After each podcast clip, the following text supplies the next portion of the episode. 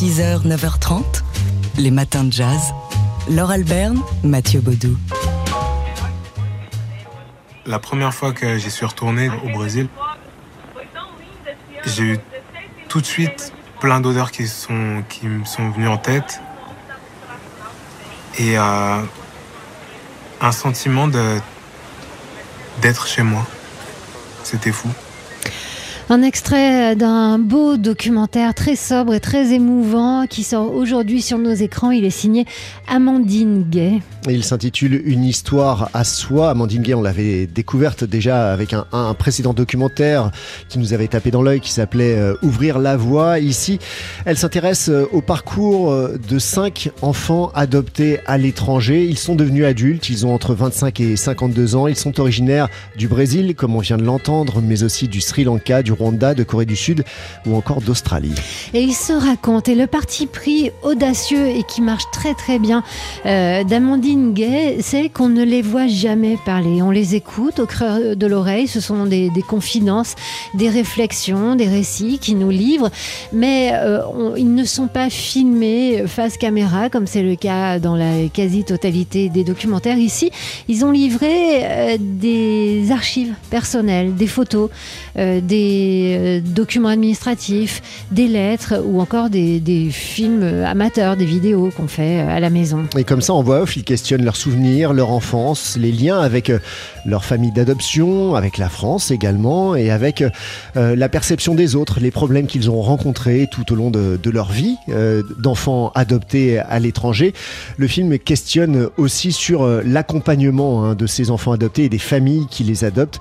C'est un, film poignant qui ne surjoue pas l'émotion. Ça s'appelle Une histoire à soi. C'est signé Amandine Gay. C'est à voir à partir d'aujourd'hui en salle. Et à noter que la musique qui est rare, hein, parce que les, les, voix sont à blanc, comme on dit, enfin sans, sans, musique dessous. Mais lorsque la musique apparaît, elle prend d'autant plus de poids. Et elle est en grande partie signée du batteur Arnaud Dolmen. 6h, 9h30, les matins de jazz. Laure Alberne, Mathieu Baudou. Alors le réalisateur John Landis, le réalisateur américain, va être euh, honoré au prochain festival de Locarno. Oui, il recevra un, léopard d'honneur euh, lors de ce festival qui se déroulera du 4 au 14 août prochain. Euh, récompense qui sera remise le, le, 13 août sur la Piazza Grande de, de Locarno. D'ailleurs, à, à, cette occasion, trois des films de John Landis seront diffusés American College, Un fauteuil pour deux et Innocent Blood. Mais lorsqu'on parle de John Landis, en tout cas ici, à TSF Jazz, c'est surtout un film film hein, qui nous vient en tête.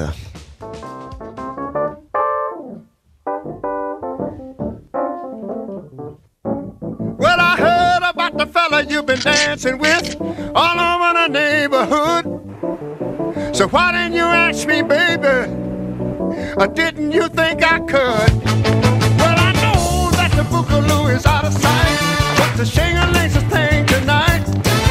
But that was you and me, I could, baby.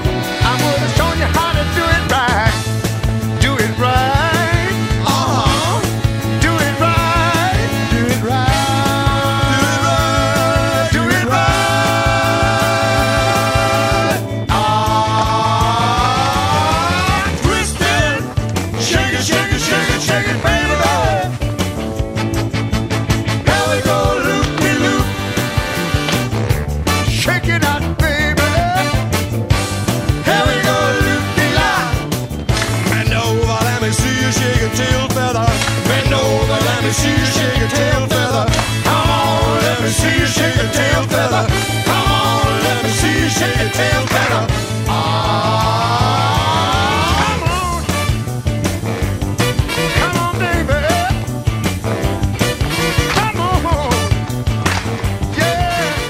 Alors on vous a pris l'extrait du film, hein, pas l'extrait de la BO, on vous a laissé euh, les bruitages.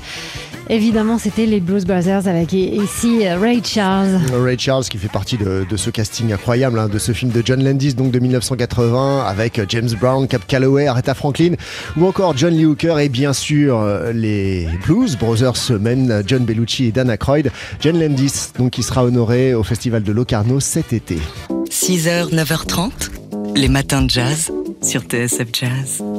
Une nouveauté euh, aussi, enfin du neuf avec du vieux, c'est une euh, compilation qui va sortir euh, cet été autour de John Coltrane, non pas leader mais sideman et a de quoi faire. Another Side of John Coltrane, c'est le titre de cette compilation qui sortira donc le 20 août sur le label Decca Records et qui se concentre sur la période 56-57, 1956-1957 de John Coltrane avant qu'il n'explose sur le devant de la scène, notamment avec son, son album Blue Train, euh, et euh, qui, euh, qui donc nous permet de, revoir les débuts de Coltrane, parfois discrets, pour ne pas dire timide. Ce, cette compilation intègre un moment fort aussi de 1961 avec un, un, solo, le solo de Coltrane sur Someday My Prince Will Come de Miles Davis. Et alors qu'on va prendre ici, on va l'écouter, le morceau dure 8-9 minutes, donc on l'écoute ici, John Coltrane en plein vol.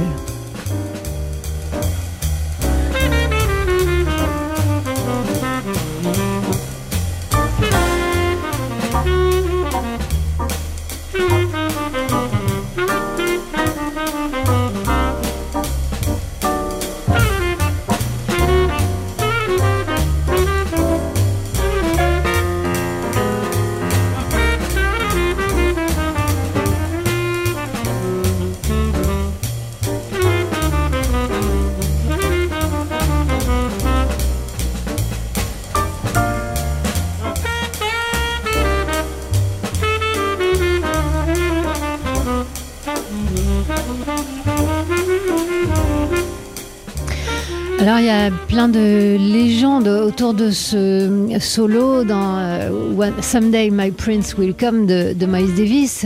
On dit que euh, John Coltrane caractère exceptionnel, euh, enfin légendaire hein, de ce solo, non pas seulement par son caractère exceptionnel, mais aussi par toutes les légendes qu'il y a autour. Et donc, on dit que John Coltrane serait arrivé directement de l'Apollo Theater avec son saxophone à la main et qu'il aurait découvert le, morceau, qu'il aurait enregistré comme ça au débeauté et que Miles aurait juste glissé en papier avec les harmonies écrites dessus.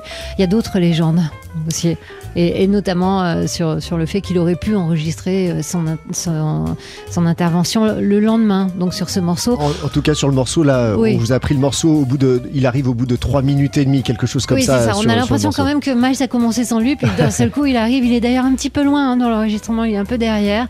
Donc on peut imaginer tout ce qu'on veut autour de, de ce, cet album enregistré il y a 60 ans. Et sinon, Another Side of John Coltrane, ou, ou alors en français, quoi, John Coltrane en tant que sideman, c'est cette compilation qui sort chez Decca Records le 20 août prochain.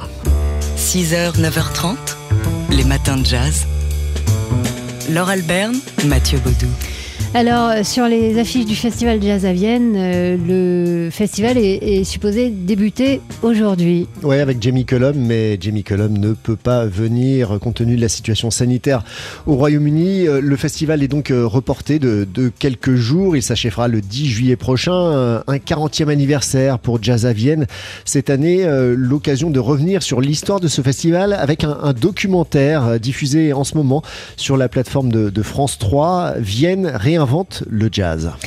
Euh, documentaire euh, qui notamment et évidemment donne la parole à son créateur Jean-Paul Boutelier qui a cédé la place depuis quelques années à Benjamin Tanguy, le nouveau programmateur de Jazz à Vienne.